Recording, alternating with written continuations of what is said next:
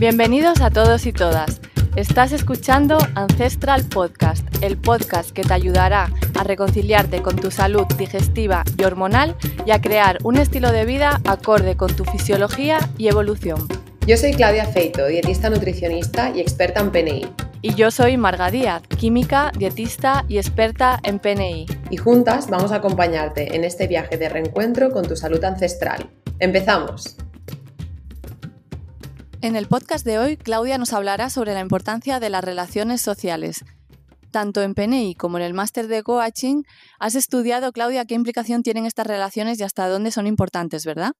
Sí, Marga. De hecho, después de los podcasts anteriores, como ya nos podemos imaginar, durante millones de años solo era posible sobrevivir en grupo y ciertamente esto sigue siendo así, pero de una forma un poco distinta. Genial. Pues cuéntanos más sobre estas sociedades que nos llevaron a ser quienes somos hoy en día y así ya pues empezamos a comentar el tema de hoy que es las relaciones sociales. Pues eh, hasta la revolución agrícola, que como ya hemos comentado fue en el momento en el que el hombre pasó de ser nómada a establecerse en un sitio, vivíamos en tribus mm, pequeñas, ¿no? podríamos decir, y hacíamos muy pocas cosas solos. Eh, cazar, recolectar, luchar, cuidar bebés, cocinar, todas estas actividades eran, eran de forma comunitaria. Eh, nadie dormía solo y ya que, ya que la compañía ¿no? al final pues ofrecía protección y la soledad prolongada representaba una muerte segura. En las tribus, eh, las figuras destacadas pues seguramente tendrían privilegios, ¿no? como pasa hoy en día también, eh, como los mejores cazadores recolectores y los mejores guerreros. Pero estos no podían apropiarse de todos los recursos o, el resto de la tribu no podría sobrevivir o se volverían en contra de ellos. Por la misma razón, nadie podía escaquearse de sus responsabilidades y vivir a costa del esfuerzo ajeno, ya que, como hemos comentado, eran grupos pequeños y sería muy evidente. En ese momento no habían grandes masas de personas en las que escabullirse. No sé si has oído hablar del número Dunbar, Marga. Pues la verdad es que no. ¿Qué es? Robin Dunbar es un antropólogo que calculó mediante diferentes estudios el eh, mediante diferentes estudios del comportamiento tanto en primates como en humanos, la cantidad de personas que pueden relacionarse plenamente en, en un sistema determinado. ¿no? La teoría es que aproximadamente nuestro cerebro podría relacionarse de esta forma, ¿no? de una forma más, eh, más cohesionada, eh, con unas 150 personas, por lo que se cree que las tribus como mucho pues, tendrían este número de componentes. Eh, este antropólogo, Dunbar, teorizó que en un grupo de este tamaño debería, debería de haber un incentivo muy alto para que se mantuviera junto, ¿no? Como siempre hemos explicado, pues se necesitan razones de peso que, en, estas, eh, en, estas, etapas de, la evolución solía tener que ver con la supervivencia del grupo para que se den estos hechos. Entonces, para que esta tribu pudiera experimentar una unión óptima, Dunbar especuló que por lo menos un 42% del tiempo el grupo debería invertirlo en la socialización. Ajá. Entonces, eh, estos grupos, Dunbar solo encontró que mm, eh, eran iguales o superiores a, este número eh, cuando se encontraban bajo una intensa presión de supervivencia, ¿no? como por ejemplo pues en, poblados que estuvieran en subsistencia, tribus nómadas, grupos militares. ¿no? entonces, se pudo aproximadamente alcanzar la cantidad de 150 miembros en estos grupos. Además, encontró que eh, en estos grupos los miembros casi siempre se encontraban cerca físicamente. ¿no? Tenemos que en un grupo muy disperso o que haya mucha gente, es complicado que los lazos sean muy unidos porque tardas mucho tiempo en, encontrarte con las otras personas. Esta sería básicamente la razón. Por lo tanto, lo que digo, los grupos que teorizó que este hombre es que eran menores de 150 y, en casos excepcionales pues se daban grupos de 150 o de, o de muchas más personas. Dunbar también propuso que el lenguaje se debió de generar como un instrumento para socializar de un modo más fácil, ¿no? ya que si, sin el lenguaje pues los humanos habrían tenido que ocupar mucho más tiempo en la socialización, ¿no? en la intimidad física y la social, y los esfuerzos de cooperación pues, eh, serían bastante más complicados. Eh, entonces, eso, el lenguaje eh, puede haber proporcionado esta cohesión de las sociedades de una forma más fácil. Entonces tenemos como resultado que seguramente pues, eran unas sociedades muy igualitarias y muy colaborativas, con fuertes lazos sociales que hoy en día se puede seguir observando en las pocas comunidades que quedan sin la influencia del mundo moderno. E incluso hay algunas sociedades modernas que todavía tienen estos lazos o algo parecido. Eh, entre la comunidad, eh, o sea, entre las comunidades. Entonces, hay un llamado efecto Roseto que ya te comentaré más tarde, que tiene que ver con todo esto. Entonces, bajo mi punto de vista, no se trata ni de idolatrar ni de venerar a las sociedades antiguas, esto no quiere decir que, fueran ni mejores personas ni, que fueran mejores sociedades. Lo que significa es que simplemente no tenían, no les quedaba otra, ¿no? A la o sea, tenían que hacerlo así sí o sí para sobrevivir. Por tanto, con los conocimientos que tenemos hoy en día, pues nos podemos quedar con lo bueno y minimizar lo malo. Además, bueno, interpreto que también, pues cuando alguien tenía no sé, algún tipo de dificultad en alguna de las tareas, pues siempre era compensada por otro miembro del grupo. Entonces, bueno, eso, que siempre había una colaboración en la que todos se beneficiaban entre sí. Bueno, es, es la verdad que es muy interesante esto. Y bueno, y lo del lenguaje, sin duda, ¿no? Que, que mejora, o sea, facilita todas estas relaciones. Claro. Pues nada, esto es muy interesante, Claudia, pero hay algo que me ronda en la cabeza y ¿tú, ¿tú qué crees que ha hecho cambiar estos? Pasar de este modelo que nos estás contando, ¿no? Y, que las comunidades hoy en día sean distintas. E, es, muy interesante esta pregunta porque, bueno, e, e, en las sociedades modernas la riqueza pues, ofrece alternativas para conseguir los recursos, ¿no? Como comentabas, pues antes em, necesitábamos del grupo para conseguir recursos como, por ejemplo, comida o agua, que hoy en día pues lo podemos comprar, podemos pagar nuestro piso eh, para tener nuestro refugio, tenemos lavadoras, calefacción, colegios, guarderías, etc. Eh, en consecuencia, muchas más personas viven solas y viven solas muchas más personas hoy que hace unas décadas, ya que cada vez somos más pues, autosuficientes y más, y más independientes, entre comillas. Según el Instituto Nacional de Estadística, en 2018 casi 5 millones de españoles vivían solos. De estos 5 millones, 2 millones tenían o eran mayores de 65 años y de estos 2 millones, 1,4 eran mujeres. Ya, se supone que tenemos muchas más facilidades para, para vivir, con más comodidades, ¿no? Pero claro, esto por, por, otro lado, ofrece unas cifras muy desoladoras también, ¿no? Para nuestros mayores, la verdad.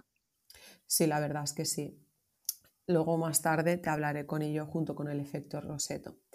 Hoy en día eh, nuestros, los impuestos que pagamos ¿no? Para, nos, nos, garantizan protección gracias a los cuerpos de seguridad. ¿no? Pues tenemos la policía, el ejército, los bomberos. Y por suerte, pues vivimos en un país donde no hay guerra y, se puede caminar tranquilamente por la calle, ¿no? Esto nos permite pues, pasar la vida sin tener que ayudar a nadie de forma obligatoria ni tener que integrarnos en ninguna comunidad. Hoy en día no, es necesario conocer a nuestros vecinos y seguramente la mayoría de nosotros mm, quizás no sabríamos ni reconocerlos. ¿no? Nada, ascensor para arriba, ascensor para abajo y, hola y adiós. ¿Y qué tiempo hace hoy? También supongo que ayuda que, que, ahora pues hay edificios con muchos vecinos, ¿no? Y quizás antes había menos, pero esto es súper común de que no, no, te conoces. Hmm. Ah, entonces, a medida que los grupos sociales crecen, pues por desgracia estamos viendo que los lazos entre los individuos se debilitan. Eh, entonces, eh, los deberes ¿no? de protección, justicia, y el cuidado y apoyo de los más necesitados, que tradicionalmente pues, se llevaba a cabo por el grupo, hoy en día se ha transferido, bueno, se ha trasladado al Estado, es el que se encarga de esto. Y la confianza ha sido reemplazada por la ley. ¿no? Antes era muy común escuchar, te doy mi palabra de que esto se va tal, ¿no? Y hoy en día nadie se fiaría de la palabra de otra persona, ¿no? No sé si me explico. Por ejemplo, te apalabro que te voy a dar el coche. Sin un contrato hoy en día raro que te fíes de mí, ¿no? Nunca habíamos sido tantos y nunca antes nos habíamos sentido tan solos, la verdad. Y bueno, pues como, como puedes imaginar, esto tiene un impacto en la salud que será notable. Sí, supongo que sí. Y entonces esto, exactamente cómo nos puede afectar este cambio en, nuestra salud y a qué, nivel se puede dar, o sea, qué niveles de, afectación, por decirlo de alguna manera. Hmm. Pues eh, evolutivamente la soledad y el rechazo, eh, como puedes imaginar, eran una amenaza enorme, o sea, significaban quizás la muerte, ¿no? Y como cualquier amenaza, pues genera un estrés. Si este estrés no se resuelve y se sostiene en el tiempo, diremos que se sufrirá de estrés crónico, ¿no? que quizás esto pues, le suena a muchas personas. Eh, que producirá, pues, eh, por lo tanto, se producirá un impacto tanto fisiológico como psicológico. La soledad es uno de los factores que ya se está estudiando más, que, explican las enormes tasas de depresión que crecen y crecen eh, año tras año, ¿no? a medida que se desarrollan más las, las sociedades como teorizó Dunbar, es complicado mantener los lazos cuando hay tanta gente. Es complicado. Esto es muy interesante porque hablábamos también de estrés crónico en otras ocasiones o de estrés y hablábamos, bueno, de, que si el jefe, de que si la hipoteca, etcétera, etcétera, pero claro, eh, tenemos que meter en el cóctel este que nos genera estrés la soledad y el rechazo, el rechazo social, que hoy en día, sobre todo la soledad, son muy comunes en nuestra sociedad. Exacto, al final es lo que hablábamos, que nuestro cerebro, por mucho que creamos que somos súper evolucionados y que, y que no tenemos nada de parecido con nuestros ancestros, la verdad es que tenemos muchas cosas en común y nuestro cerebro no sabe distinguir entre un estrés que es tu jefe o que te persigue un león o por ejemplo la soledad hoy en día, que seguramente es muy diferente a que te expulsen de una tribu ¿no? y te quedes solo en el bosque sin ningún tipo de recurso. Pero eh, ya se sabe que, la soledad y el rechazo social activan las mismas zonas cerebrales que el dolor físico mediante una resonancia magnética funcional. ¿no? Hoy en día tenemos estas herramientas que nos permiten saberlo. Entonces, esto eh, nos puede hacer pensar que, que no es una casualidad que usemos para describir los dolores emocionales, palabras que usamos para describir los dolores físicos, como por ejemplo, pues me han roto el corazón o han herido mis sentimientos. ¿no? La soledad y el rechazo no solo están correlacionados con la depresión, sino que las repercusiones van mucho más allá y ya se han relacionado pues, con más riesgo de cáncer, más riesgo de enfermedad cardiovascular, aumento de la presión arterial, impacto en la respuesta inflamatoria, mayor riesgo de dolor y fatiga crónica, pérdida más rápida de las capacidades cognitivas y físicas, que esto, por ejemplo, yo lo veía mucho en el geriátrico donde trabajaba, ¿no? cuando muchos de los mayores entraban allí a vivir y se encontraban solos, sin sus familiares, enseguida veías que estaban desorientados, cada vez se movían menos, no tenían ganas de moverse. ¿no? También hay un mayor riesgo de enfermedades neurodegenerativas, como por ejemplo pues el Alzheimer, la depresión, también depresión del sistema inmunitario, como decía, no son pocos los estudios que ya han establecido una correlación entre pues, menor mortalidad y personas con mayores vínculos sociales. Sí, o sea, ya al revés, ¿no? Exacto. claro. Entonces, eh, Claudia, explícanos em, más la palabra esta correlación para que no le suene el término. ¿Qué quiere decir? Eh, bueno, hay que recordar que correlación no es causalidad. Es decir, como siempre digo, es complicado que un solo factor sea el causante de un estado a no ser que salgas a la calle y te atropelle una bicicleta y te rompas el brazo, que en ese caso sí, la bicicleta es la causa de, tu rotura, ¿no? de que te hayas caído. Hablamos de factores que predisponen o que protegen. Entonces, cuando decimos que hay correlación entre dos cosas, es que se ha podido ver que tienen una relación pero no se ha podido determinar que sea la causa directa, como por ejemplo ahora comentábamos, ¿no? Se ha visto que hay una relación entre las personas que tienen un mayor vínculo, mayores vínculos sociales y, las, y, menor mortalidad. Pero no podemos decir que como tienen más relaciones sociales, se mueren más tarde. ¿no? Sí, que en la ecuación hay, hay más factores probablemente que estén influyendo y no podemos decir que sea una causa directa, lo que tú dices. Exacto.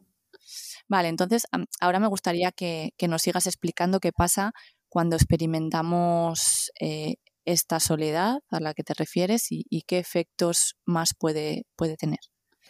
Pues eh, ya se sabe que cuando sufrimos daño en nuestras relaciones se genera una respuesta similar en el cerebro como cuando sufrimos daños en nuestros tejidos físicos.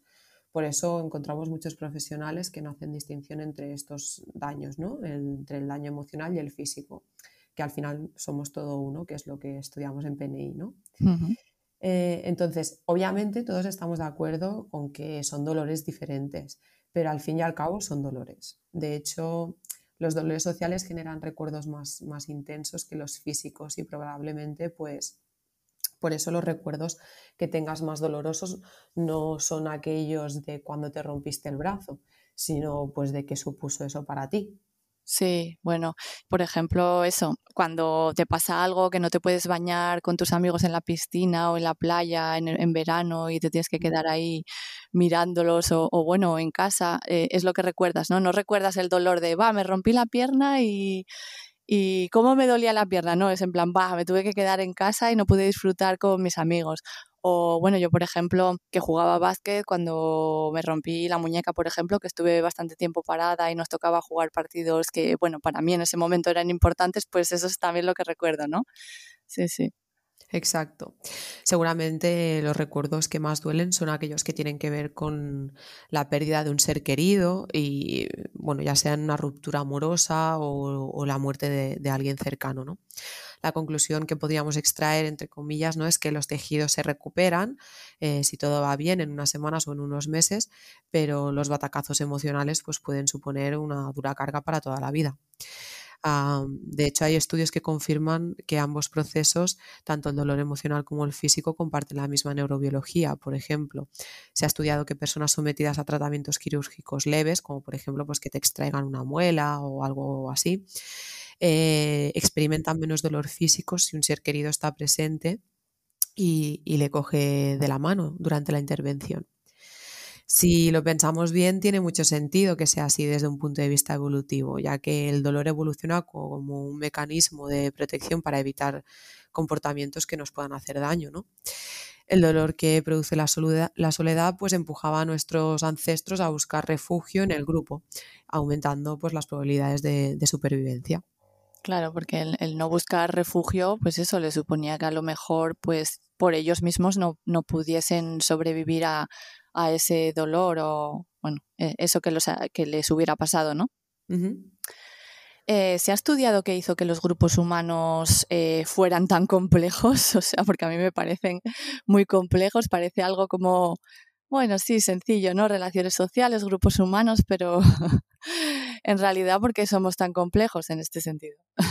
Sí, la verdad que, hay muchas teorías y cada vez que, que lees alguna, ¿no? Eh, te quedas un poco atonita de cómo la, pueden estudiarlo, de cómo se les ocurren esas teorías, ¿no? Pero bueno, una de ellas nos dice que para que los grupos sociales pudieran prosperar, se debían entender los pensamientos, los sentimientos eh, y las intenciones de los demás, ¿no? O sea, esto tiene sentido. Si yo voy a mi rollo y miro solo por mí y mis intereses y los demás van a lo suyo también, pues es difícil que se cree una conexión entre el grupo. Esta capacidad de entender a los demás se ha denominado teoría de la mente, la cual es bastante difícil de explicar, pero bueno, lo voy a intentar. Bueno, a ver, seguro que nos lo explicas genial, a ver. Bueno, desde que nacemos, nuestro cerebro pues empieza a, practicar esto, ¿no? Que se denomina teoría de la mente. Los bebés prestan más atención a las caras humanas que a cualquier otro estímulo visual y de forma muy temprana, pues cualquiera que haya estado con bebés, ¿no? Pues empiezan a interactuar o a intentarlo, pues intentan hacer muecas, se ríen, ¿no? Bueno, lloran también, ¿no? Esto tiene mucho sentido ya que es nuestra forma de empezar a socializar y conocer el grupo del que vamos a formar parte.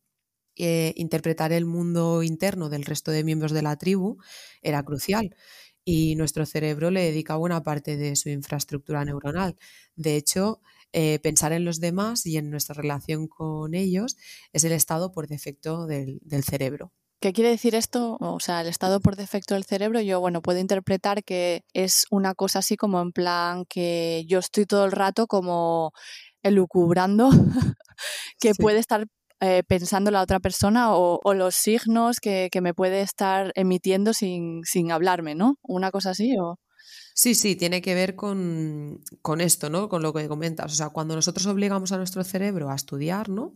O hacer la declaración de la renta o cualquier otra actividad que implique dedicar atención plena, se activan zonas cerebrales ligadas con la memoria, el razonamiento, el aprendizaje y la planificación pero cuando dejamos de estar concentrados en algo que, sea, eh, en algo ¿no? que tiene que ver con nosotros o con alguna actividad, se activa esta red neuronal por defecto y redirige la atención hacia nosotros y nuestras relaciones, como decías tú, ¿no? Estás ahí pensando en, los demás y, y, en qué hablaste con aquel, cuando hablaste con lo otro, qué hizo, ¿no? En la vida así. Es muy curioso. Ya, sí, sí, es curioso esto. La, única explicación lógica, como comentaba antes, que también teorizó Dunbar, es que dedicar tantos recursos a esta actividad debía de, ser vital para la supervivencia de la especie y que de no ser así, pues no hubiéramos podido eh, sobrevivir y prosperar, ¿no? Eh, no tendría ningún sentido que el cerebro, que es un órgano que consume aproximadamente un 20% de nuestra energía en reposo, hubiera dedicado su tiempo libre a tareas irrelevantes como, como pensar en los demás, ¿no? tareas irrelevantes para, para la especie y su supervivencia. Esto nos da una pista de la importancia que debería tener el interactuar con el grupo. Sí, tú dices tareas irrelevantes el pensar en los demás, ¿no? Pero a lo mejor eso para nuestra supervivencia no lo, no lo consideraba irrelevante. Es que es curioso esto. Claro, claro. O sea, es, e, decir, que no tiene sentido que, se dedicara a eso eh, tiempo a una tarea que fuera irrelevante. Por lo tanto, tiene que tener un peso muy importante en nuestra evolución. ¿no? En los estudios más modernos, gracias a las nuevas tecnologías, como comentábamos antes, lo de la resonancia magnética, eh, se ha podido llegar a, estas conclusiones pues mirando en el interior de nuestros cerebros, ¿no? Pero podríamos haber concluido lo mismo o algo muy parecido haciendo estudios observacionales, como también veíamos antes, sobre el comportamiento. Como, por ejemplo, esto, Marga, a mí me hace mucha gracia y me parece muy divertido. Hoy en día en Internet eh, tenemos acceso a todo el contenido del mundo y parte del espacio, ¿no?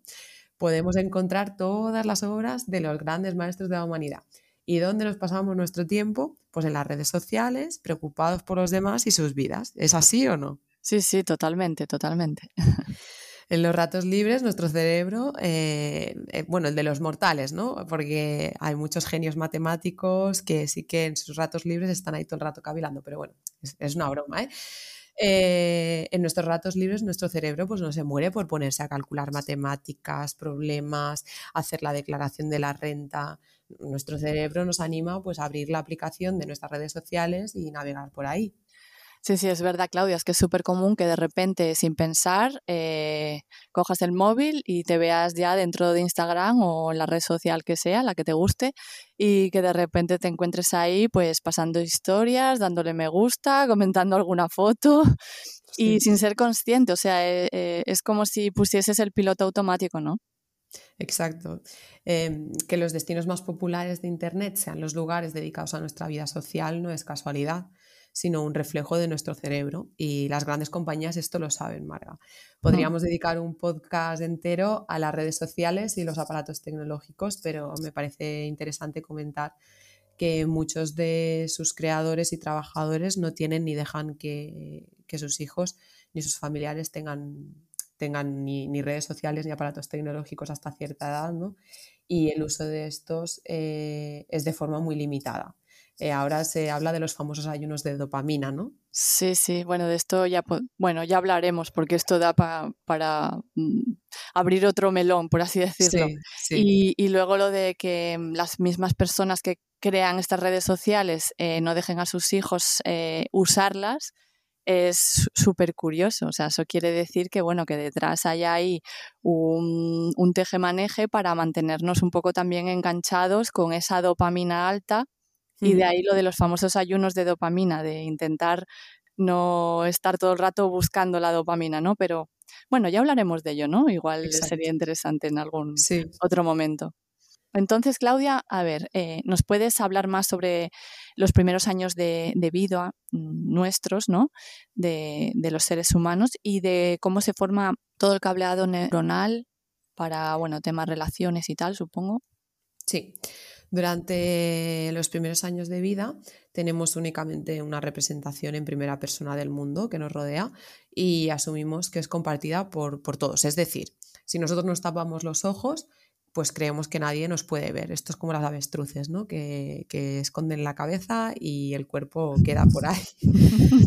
y, ya está. Y ya está, están escondidos. Bueno, los niños pequeños es un poco así también. ¿eh? Por eso, por eso digo que durante los primeros años de vida, ah, pues a lo mejor te encuentras a un niño que se tapa la cara y, se cree que está escondido, ¿no? Sí, sí. Nuestros genes. Eh, Nuestros genes esperan eh, contacto físico desde el primer día, ¿no? Eh, no sé si has oído hablar alguna vez de esto de que el embarazo en realidad son nueve meses dentro ¿no? de la barriga y tres meses fuera. Eh, no, no, no. no, nunca voy a hablar de esto, la verdad, explícamelo un poco. Realmente no conozco hasta qué punto es una evidencia, pero tiene que ver con que el hábitat natural de, un bebé es la piel de, su mamá y en menor medida pues la, la, de su papá, ¿no? O la de los cuidadores que vayan a ser los cuidadores principales. Y cuanto más tiempo pase ahí, pues mejor será su neurodesarrollo. En sociedades cazadoras recolectoras, la madre carga al bebé entre un 70 y un 90% del tiempo durante los primeros meses de vida, como también podemos observar en el resto de los primates. ¿no? Estamos acostumbrados a ver en la tele los documentales donde salen los bebés primates enganchados como garrapatillas a las mamás. Y, y ese es su medio, ahí se sienten seguros y se sienten a salvo. ¿no? Sí, pero bueno, hoy en día esto no, no se ve mucho, ¿no? Parece que también es como que vas a crear dependencia. Tenemos ese pensamiento, ¿no? De crear dependencia al niño. Sí, sí, en las sociedades modernas no, no, llegamos a estas tasas ni de broma y además, como bien dices, existe esta, mm, esta corriente ¿no? que nos dice que si tocas mucho al niño, si estás mucho con el bebé, vas a crear esa dependencia. ¿no? Entonces, eh, tenemos que en las sociedades modernas pues, se, han, se han inventado otros otras formas modernas de, llevar o tener al bebé en casa, que pues, los carritos, las cunas, los cucos, etc. Ya sabemos que cada vez, bueno, ya lo sabemos y cada vez más, ¿no? Y por eso yo creo que ahora eh, se está incentivando mucho y hay otras corrientes eh, sobre el contacto físico y de piel a piel. Por ejemplo, no hace tantos años Mm, cuando el bebé nacía no se le ponía encima a la mamá, ¿no? Directamente se lo llevaban y a explorar que todo estuviera bien. Hoy en día, por ejemplo, pues eh, cuando el bebé nace se le pone encima a la mamá. Eh, también, por ejemplo, se está poniendo ahora de moda las, las, incubadoras humanas, ¿no? Cogen a mujeres, aunque no sean las mamás de los bebés, y los ponen en contacto piel con piel para que les den calor y el bebé se sienta seguro, ¿no? Entonces, eh, bueno, cada vez conocemos más y, Aparte, la creo que funcionan mejor las incubadoras humanas. Sí, Habría sí, que, sí, creo, creo tener entendido que incluso funcionan un, un poquitito mejor. Sí, es que es muy interesante este tema y cada vez conocemos más y al final es otra prueba de que nos hemos puesto a inventar y en verdad ya estaba inventado. Nos creemos a veces un poco que somos más inteligentes que la naturaleza, pero bueno, esto yo creo que nace eh, de un médico que fue a África y observó que allí los bebés nacidos eh, prematuros, las mamás lo que hacían era eso, que lo tenían contacto piel con piel, bueno, las mamás y, otras mujeres, ¿no? Y hacían ellas de incubadora, ¿no? Y al final es eso, es que es el hábitat natural del bebé. Otro invento moderno que, en verdad es una anomalía evolutiva es dejar a los, a los niños que duerman solos en una habitación oscura. Como podrás imaginarte, Marga, ¿no? Pues para el cerebro de un bebé que apenas entiende o distingue más allá de peligro, alarma y estar a salvo y seguro, quedarse sin compañía pues en una habitación a oscuras eh, y quien no, no, tienes a nadie, pues es una señal muy clara de, de alarma, peligro. Y obviamente, pues muchos pobres pues responden con estrés. Con ah, llantos, ¿eh? Mucho llanto. Claro. Ante la ausencia de contacto real, pues los niños desarrollan, se ha visto que desarrollan apego a peluches o a cualquier objeto que les ofrezca una, una percepción de protección. ¿no? Hay estudios bastante crueles en, en monos que, que, bueno, lo que hacen es separar a las crías de sus mamás ¿no? y observan pues qué apego eh, qué apego crean estas crías, qué es lo que hacen, cómo se alimentan, les dejan unos peluches que les recuerdan a sus mamás y no se separan de ellos. Bueno, bueno esto es muy duro verlo, hay vídeos en YouTube y, y es realmente eh, tanto, bueno, es cruel hacer esto, eh, pero también es, duro de ver, ¿eh? Sí, sí. Mm. También hay muchos estudios en, orfanatos, ¿no? Bueno, es, bastante, es un tema un poco duro. Y bueno, me vais a perdonar la, pronunciación porque seguramente lo diré mal, pero bueno, tenemos Boris Cirurlik, que es un bueno, psicólogo, pero muchas cosas más. desarrolló la teoría del apego y aportó el concepto de, resiliencia a la psicología. Vale, es la famosa resiliencia que hoy en día está tan de moda, Claudia. Sí, exacto. Eh, la palabra resiliencia, ¿no? Que ahora parece que, hay un boom. Eh, la teoría de, este gran psicólogo nos dice que para que un niño, eh, que sea un futuro adulto, obviamente, pueda ser resiliente, deberá haber crecido en un entorno seguro. Primero nos habla de que hay que dar una seguridad a esa mamá o a ese cuidador principal, pero bueno, principalmente eh, sabemos que son las mamás las que se ocupan de los niños. Hay que proporcionar un apoyo que permita que la mamá o el cuidador se sientan seguros y puedan transmitir esa seguridad al bebé. ¿no? Ah, este importante, ¿eh? Exacto. Que muchas es que veces... es súper importante porque ¿cómo le vas a transmitir seguridad a un bebé si tú mismo no la tienes? Claro, exacto. Es súper importante. Muchas veces lo que pasa, e, este no es mi, no es mi campo, pero bueno, eh, podéis ver el vídeo que está en YouTube de, este hombre que es muy interesante. Muchas veces lo que pasa que cuando mm, aparece el bebé, como que la pareja ¿no? queda un poco desplazada, ¿no? El papá, la mamá o, los cuidadores, la pareja queda un poco desplazada y solo queda el vínculo entre la mamá y el bebé, ¿no? Y en realidad se necesita crear esa red de apoyo, ¿no? Esa familia que harán que el entorno sea un refugio seguro, que la mamá se sienta seguro y se sienta segura y pueda transmitirle esa seguridad al bebé. Claro. Aquí vuelve a lo eh, que llamábamos lo, de antes, ¿no? Las, eh, las tribus y ese sentimiento de, de, protección y de seguridad, ¿no? Que te da el estar rodeado también de más personas. Exacto. Un entorno estructurado y fuerte nos da seguridad y permite que el bebé se desarrolle de una forma segura por lo que percibirá el mundo como un lugar seguro y, salir a él cuando esté preparado será pues como una aventura, ¿no? Por ejemplo, vemos a niños que van al colegio y obviamente al principio no mola mucho, ¿no? Pero bueno, vemos niños que van al colegio y que se desarrollan súper bien, ¿no? Y será un pequeño estrés eso y será un miedo que por la tarde cuando vuelvan a casa, que es su refugio, ¿no? y se lo cuenten a su mamá, a su papá o a quien sea, se sentirán orgullosos ¿no? y dirán, mira, pues qué bien lo he hecho, ¿no? He ido al colegio, me he portado súper bien, he conocido a gente, he hecho muchas cosas, ¿no? Sí, y ya no se acuerdan del disgusto que llevaron por la mañana para ir al cole, ¿no? Exacto. Pero claro, un bebé que se haya criado en un entorno, vamos a llamarlo, que, no haya sido seguro, ¿no? Pues donde la mamá o el cuidador pues hayan sufrido abusos o donde haya mucha precariedad, pues podemos imaginar cómo percibirá el mundo este, este niño, ¿no? El mundo pasará a ser un lugar lleno de peligros y no apetece mucho ponerse a explorar. Entonces, eh, hay estudios en ratas, y como antes decía también en, en, primates, ¿no? Pero hay estudios en ratas que ya sabemos que no son humanos, pero bueno, hay estudios que muy interesantes donde separan a las crías y las dejan solas y se ve que como crecen eh, menos, no se desarrollan tanto, son frágiles, enfermizas, a, contrapartida de las que se crían con sus, mm, con sus madres y, y, sus hermanos, ¿no? en un entorno seguro, con comida, estas crecen y se hacen fuertes. ¿no? Entonces, e, es interesante eh, extrapolar lo que se pueda ¿no? en humanos. ¿no? En humanos ya se sabe que la soledad eh, en la infancia y la adolescencia está ligado a mayor enfermedad física y psicológica en una edad adulta. Con todos estos conocimientos modernos, pues nos podemos imaginar el gran poder que ejercía la tribu, como bien decías antes, ¿no? Donde sabes que, te va, que vas a tener un refugio, te van a proveer recursos, ¿no? Donde cada uno de los componentes pues, tenía una función y los niños se desarrollan pues, en este entorno seguro.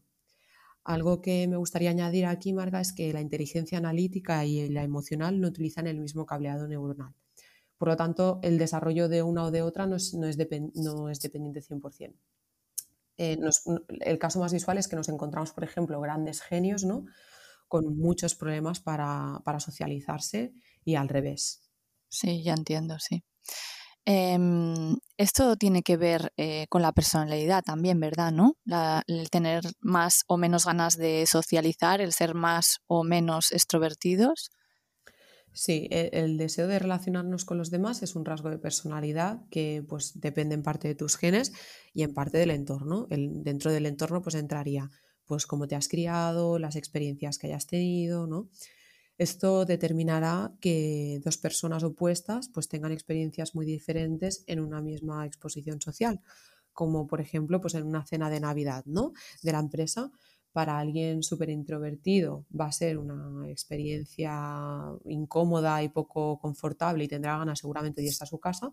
Y para alguien muy extrovertido pues será una experiencia súper divertida y súper reconfortante. ¿no? Varios estudios, de hecho, ya encuentran diferencias específicas en los cerebros de, personas muy introvertidas eh, respecto a personas extrovertidas. ¿Así? ¿Qué, diferencias puede haber en este sentido? Sí, las extrovertidas son, por ejemplo, más sensibles a estímulos sociales, respondiendo con más liberación de dopamina. Por lo tanto, sienten más placer al interactuar con los demás y más dolor cuando no hay esta interacción. Las personas extrovertidas reportan en general más felicidad y suelen desarrollar menos enfermedad mental, mientras que los introvertidos suelen tener una corteza prefrontal más gruesa que se asocia con mayor planificación y menor impulsividad.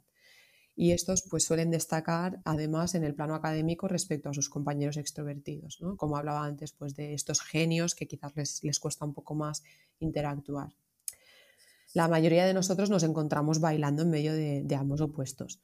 Pero de todas formas no es mejor ni estar en un lado ni estar en el otro. Al final la selección natural pues, favoreció la supervivencia de, los grupos con, la representación, con una representación pues, más o menos igualitaria.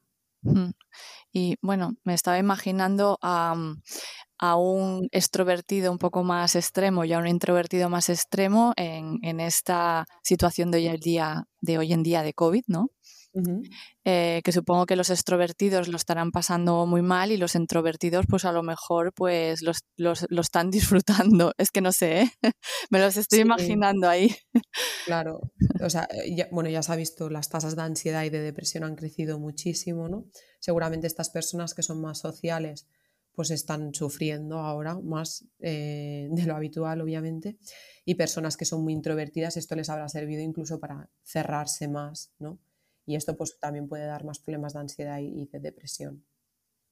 Sí, de todas formas, lo que tú dices, la mayoría de nosotros nos encontramos en, en, términos más grises, ¿no? Algunos tirando más hacia extrovertidos, otros hacia introvertidos, pero lo bueno es también tener una, una capacidad de moverse un poco, ¿no? Entre, hacia un lado, hacia otro, dependiendo de la situación. Una flexibilidad también, ¿no? Sería lo, más sano. Interpreto, ¿eh? Estoy haciendo mis, mis conclusiones según lo que, voy, lo que te voy escuchando. Pero bueno, ¿te imaginas, Claudia, una sociedad donde todos sean muy introvertidos y, precavidos y muy así cerrados en sí mismos? Claro, eh, como tú dices, nos encontramos bailando, ¿no? Pero hay muchas gentes que, o sea, muchas personas que tienen esa ese carácter o, ese rasgo muy, muy determinante. ¿no? Entonces, una sociedad llena de personas súper introvertidas, por lo tanto súper precavidas, pues nadie se atrevería a salir a cazar o a explorar nuevas tierras, ¿no? Por miedo a que pase algo. Y sin tomar ciertos riesgos, pues es difícil que, que, se procure la supervivencia de la tribu. Ya, y bueno, al revés tampoco sería lo ideal, ¿no? Donde todos son muy extrovertidos, por lo tanto, ahí todos a la aventura, asumiendo un montón de riesgos que podrían hacer a lo mejor hasta peligrar eh, el, grupo también, ¿no? Claro, claro. Sí, es que al final, como comentabas, es, eh, la diversidad reside el éxito. Y mm, con respecto a esto que, te comentaba antes con lo de los, los grises, quiero decir que si se puede intentar cambiar un poco nuestra personalidad, a ver, bajo mi punto de vista no se trata de, querer o pretender ser algo que no eres. Eh, yo creo que estudiar, comprender y aceptar tu personalidad te permite saber sacar el máximo partido a tu lado positivo y eh, intentar compensar los aspectos menos favorables. ¿Y, qué podríamos hacer para mejorar o sacar partido, como tú dices? Pues, yo, por ejemplo, si, si se trata de una persona muy introvertida, ¿no? Yo creo que estas personas pues, podrían empezar a tolerar un, o exponerse a, situaciones que, nos, que salgan de su zona de confort, pues como por ejemplo hacer un viaje a un sitio, hoy en día no podemos, ¿no? Pero por ejemplo, pues hacer un viaje a un sitio donde la cultura sea muy diferente o hacer una fiesta eh, y ir o organizarlo con el grupo de personas o la persona que te hace sentir a salvo, ¿no? Con tu, como con tu tribu, ¿no? Esto quieras o no, pues te da, te da esa seguridad. Y si eres muy extrovertido, pues simplemente yo creo que, que aprovecha los beneficios de tu personalidad, que son muchos, pero ten en cuenta que muchas personas que necesitan una estimulación social constante y que les cuesta muchísimo o son incapaces de sentirse bien con ellas mismas a solas, pues crean dependencias hacia los demás, ¿no? Entonces esto es un poco peligroso. Por lo tanto, yo les recomendaría que además de compartir momentos con quien quieran y, salir, pues que se aseguren de tener momentos consigo mismos y que exploren su, su propio mundo interno. También, Marga, tenemos que tener en cuenta que la edad es un factor muy importante, yo creo, ¿no? quizás con 30 o 40 años, pues no te apetece hacer lo mismo que hacías con 16 o con 20 años. Esto también hay que tenerlo en cuenta. Sí, y que también pues en edades pues más avanzadas también tenemos menos capacidad de, amoldarnos también, ¿no? A, a, estas cosas. Pero bueno, hablando de la edad, antes que has comentado que una gran parte de la población que vive sola son ancianos, y también has comentado algo de un efecto roseto que has dicho que luego lo comentarías. sí, pues eh, respecto a la vejez también ha habido cambios importantes en las sociedades modernas, ¿no? que una vez más pues, han resultado ser un invento un poco pocho. El llamado efecto roseto que describe ¿no?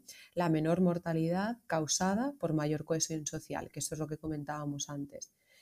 Y esto vemos que cada vez se va desvaneciendo más en, nuestras sociedades modernas. En las sociedades antiguas, las personas mayores pues, eran fuente de sabiduría y se respetaba mucho su figura y su autoridad. ¿no? El valor social de las personas aumentaba con la edad. Las eh, casas familiares pues, eran microtribus, esto es súper típico, ¿no?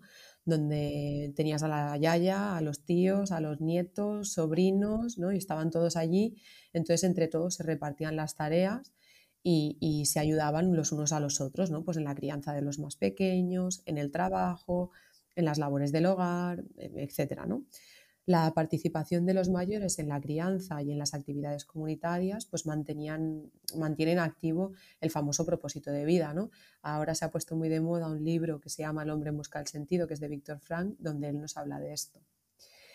Eh, en algunas poblaciones, como la de los campesinos de Okinawa, me parece muy interesante esto, se encontró que allí no tenían una palabra para el retiro, o sea, no se concebía, pero hacían mucho énfasis en, el ikigai.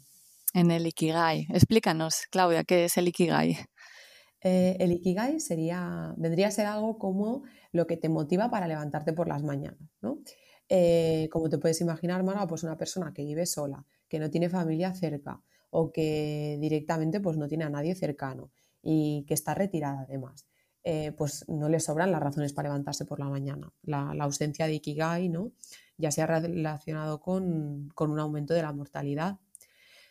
También la propia percepción de la vejez tiene un claro efecto en la salud. O sea, los mayores que, que tienen una percepción positiva de la vejez de media viven 7,5 años más que aquellos con una percepción negativa. Esto me parece súper interesante. Y por desgracia, en las sociedades modernas se incentiva esta visión negativa, ¿no? Cuando dejas de trabajar, dejas de ser productivo para la sociedad y te ponen la etiqueta de jubilado. Entonces, eh, bueno, como ya hemos visto, la mayoría de nuestros abuelos pues viven solos, eh, con pocos o ningún familiar cerca. Y esta soledad se mantiene además hasta el último día. Tradicionalmente, como comentaba, pues la gente vivía y moría en casa con su familia, con sus amigos y, rodeada de los suyos, ¿no? Y cada vez más, y sobre todo ahora en la era COVID, ¿no? Pues la gente muere sola en los hospitales o en las residencias. Sí, yo, ahora estaba pensando mientras hablabas eh, lo del tema de que mm, antes se vivía en microtribus, eh, sobre todo en las sociedades más antiguas, o incluso no hace tanto, ¿eh? no hace tanto, y que los mayores participaban durante toda su vida de, de esas tareas, se sentían útiles y tenían, bueno, ese ikigai, ¿no? Esa motivación para levantarse por las mañanas. Me parece muy interesante esto que ahora creo que, se ha perdido bastante, la verdad. Em, entonces, ¿qué podríamos hacer para mejorar todo esto ya, para ir cerrando eh, el episodio de hoy del podcast eh, como punto final, unos puntos finales que nos puedas ir comentando? Eh, yo animaría a las personas, Marga, pues a que busquen o, creen o fortalezcan su tribu, ¿no? O, sus tribus, que, podemos tener diferentes redes de apoyo. Y más hoy en día que estamos hiperconectados, ¿no? En la pandemia ya se pudo ver que hacíamos Zoom, eh, hacías el Bermud con, con la gente por Zoom, ¿no? O por lo que sea. Sí, que bueno, que aquí también hay que comentar un poco que a lo mejor la tribu no tiene por qué ser tu familia, que sí, que también, ¿no? Pero tú puedes crear tu, propia tribu, que esto también me parece un poco interesante, ¿no? Comentarlo. Totalmente. Ah, al final hay personas pues, que quizás no tienen familia o las relaciones no son buenas, pero después tienen un grupo de amigos que son como si fueran hermanos o... Y entonces esto al final es buscar tu, tu grupo de apoyo en el cual te sientas bien, ¿no? Y, y, bueno, y, sobre todo yo creo que buscar mantener el contacto, ¿no? Es fundamental para que no se pierdan estos lazos. Entonces, eh, a mí lo que me, parece muy interesante es que es uno, de los arrepentimientos que suelen manifestar las personas que van a morir, es el de no haber pasado más tiempo con sus seres queridos o haber perdido el contacto, ¿no? Eh, también eh, ser consciente de que las personas, de las personas que hay en nuestro entorno, como tú decías, a veces es la familia, pero a veces tenemos un grupo de amigos, ¿no? Porque tenemos que ser conscientes qué, qué efecto ejercen sobre nosotros, porque los grupos sociales pueden moldear el comportamiento, ¿no? Por lo que me parece muy interesante que la persona pues busque un grupo en el que se respeten sus valores y su forma de ser. Claro, y también que se siente identificado para no sentirse fuera de lugar, porque hay muchas personas que no encuentran ese, esa tribu, ese grupo, con sus mismos valores o su misma forma de ser, de hacer, y también se encuentran frustrados o en soledad por ello. Entonces, ¿no? Hay que buscarlo. Claro, por una parte, cuando estás en un grupo social en el que no encajas, estás frustrado, sientes más soledad. Y lo que tú dices, que también ayudan a moldear el comportamiento, que por otra parte, depende de dónde te metas. Sí, por eso me parece interesante ser conscientes de esto y saber dónde te metes. Yo, por ejemplo, creo que una de las cosas que hará ah, el CrossFit, ¿no? El CrossFit muchas veces se pregunta a la gente, hostia, ¿por qué crea esa adicción? ¿Por qué crea esa mm, conexión? Y al final yo creo que en CrossFit no es un deporte en el que se fomenta muchísimo la tribu, ¿no? Y encuentras mm, adversidades comunes, eh, la gente se, se apoya muchísimo, ¿no? Entonces tenemos que aceptar desafíos, también nos ayuda a tener un sentido en la vida. Y, esto pues puede ser una, razón de conexión, ¿no? de unión y, tienes una tribu más. Y si se buscan de forma común eh, estos objetivos, la verdad que es, nosotros nos podemos encontrar en consulta ¿no? que las personas, eh, si buscan estos objetivos eh, de forma comunitaria, van a tener más éxito y además establecen unos lazos más fuertes. ¿no? Mm. Adoptar, por ejemplo, una mascota, a mí me parece súper interesante porque además de que nos ayuda a sentirnos queridos, ¿no? que, nos hace sentir eh, queridos y, mimados, también nos hace responsables de otro ser, ¿no? Y esto pues implica que hay que sacar a pasearlo, que hay que alimentarlo, que hay que estar pendiente, ¿no? Esto también te da un sentido. Sí, puede ser parte de tu ikigai, ¿no? Esto también. También pues hacer voluntariados o ayudar a las personas de la manera en que te, guste más o te sientas más cómodo. Por ejemplo, pues en nuestro trabajo, Marga, eh, nosotras somos terapeutas y hay algo ¿no? de todo esto en ello, en el querer ayudar a las personas, en el querer pues, mejorar sus vidas, eh, hacer estos actos de, amabilidad, ¿no? produce liberación de oxitocina y dopamina, por lo que ayudar a los demás implica ayudarte a ti mismo, que tiene mucho sentido. Claro, eh, ayudar a la tribu es ayudarte a ti mismo. Exacto. Y sobre todo lo que yo le recomendaría a la gente es que tengan sus espacios y sus momentos, ¿no? Porque en consulta nos encontramos mucho con personas que no se regalan ni un minuto de su tiempo, a veces ni durmiendo, ¿no? Sí. Eh, te encuentras, no, no duermo nada, estoy todo el día pensando en no sé qué, en no sé cuántos, entonces, jo, es muy importante que, cada uno tenga sus momentos. Sí, que ponen todas las tareas, todo el resto de tareas que no tienen que ver con ellos mismos o con darse un espacio, todo siempre delante, delante todo el resto menos ellos mismos. Exacto. Entonces, los lazos con la comunidad, ¿no? Pues con tu familia, con quien sea, son muy importantes, pero yo creo que cómo se puede construir lazos o relaciones fuertes si tú mismo no lo estás, ¿no? Antes de dar, yo creo que hay que tener, pues antes de tener, de dar tiempo de calidad, que al final es lo que, lo que mola, ¿no? Hmm. Hay que buscar tiempo. Antes de dar amor incondicional, hay que sentir ese amor, ¿no? Entonces, sobre todo, buscar eh, tu espacio, tus momentos. Y por último, que no por eso menos importante, yo creo que es, es básico encontrar cuál es tu ikigai, ¿no? Para mí, eh, hoy en día que vivimos en esta sociedad que parece que si no eres emprendedor, no tienes tu empresa, no facturas un millón de euros al año, no te has casado, no tienes hijos, no sé qué, no has hecho nada en tu vida, eh, yo para mí el, Ikigai va mucho más allá. O sea, el Ikigai puede ser eso, ¿no? Pues mi mascota, eh, yo qué sé, cuidarme, lo que sea. Lo que sí, que Ikigai no tiene por qué ser eh, lo más espectacular del mundo mundial y la vida más, no sé, mm, a la vista de los demás, la más próspera y, la que, y el que gane más dinero. No, es solo algo, por simple que sea, que a ti te ayude a levantarte por las mañanas y que te dé esa mm, razón de, de estar aquí, ¿no? Algo o algunas cosas, o sea, no tiene por qué ser solo una cosa, o sea, un cúmulo de cosas. Bueno, Claudia, pues hasta aquí ha llegado el episodio de hoy. Muchas gracias por tanta información tan valiosa y nos vemos de nuevo en el siguiente episodio. Un saludo. ¿Te ha gustado el episodio? Para no perderte ninguno, suscríbete a Ancestral Podcast en tu reproductor de podcast habitual. Si quieres saber más sobre nosotras y nuestros servicios o consultar más artículos relacionados con tu salud digestiva y hormonal, tienes toda la info en nuestra web www.clinicancestral.com. También puedes seguirnos en nuestro Instagram, Clínica Ancestral PNI. Muchas gracias y nos escuchamos de nuevo en el próximo episodio.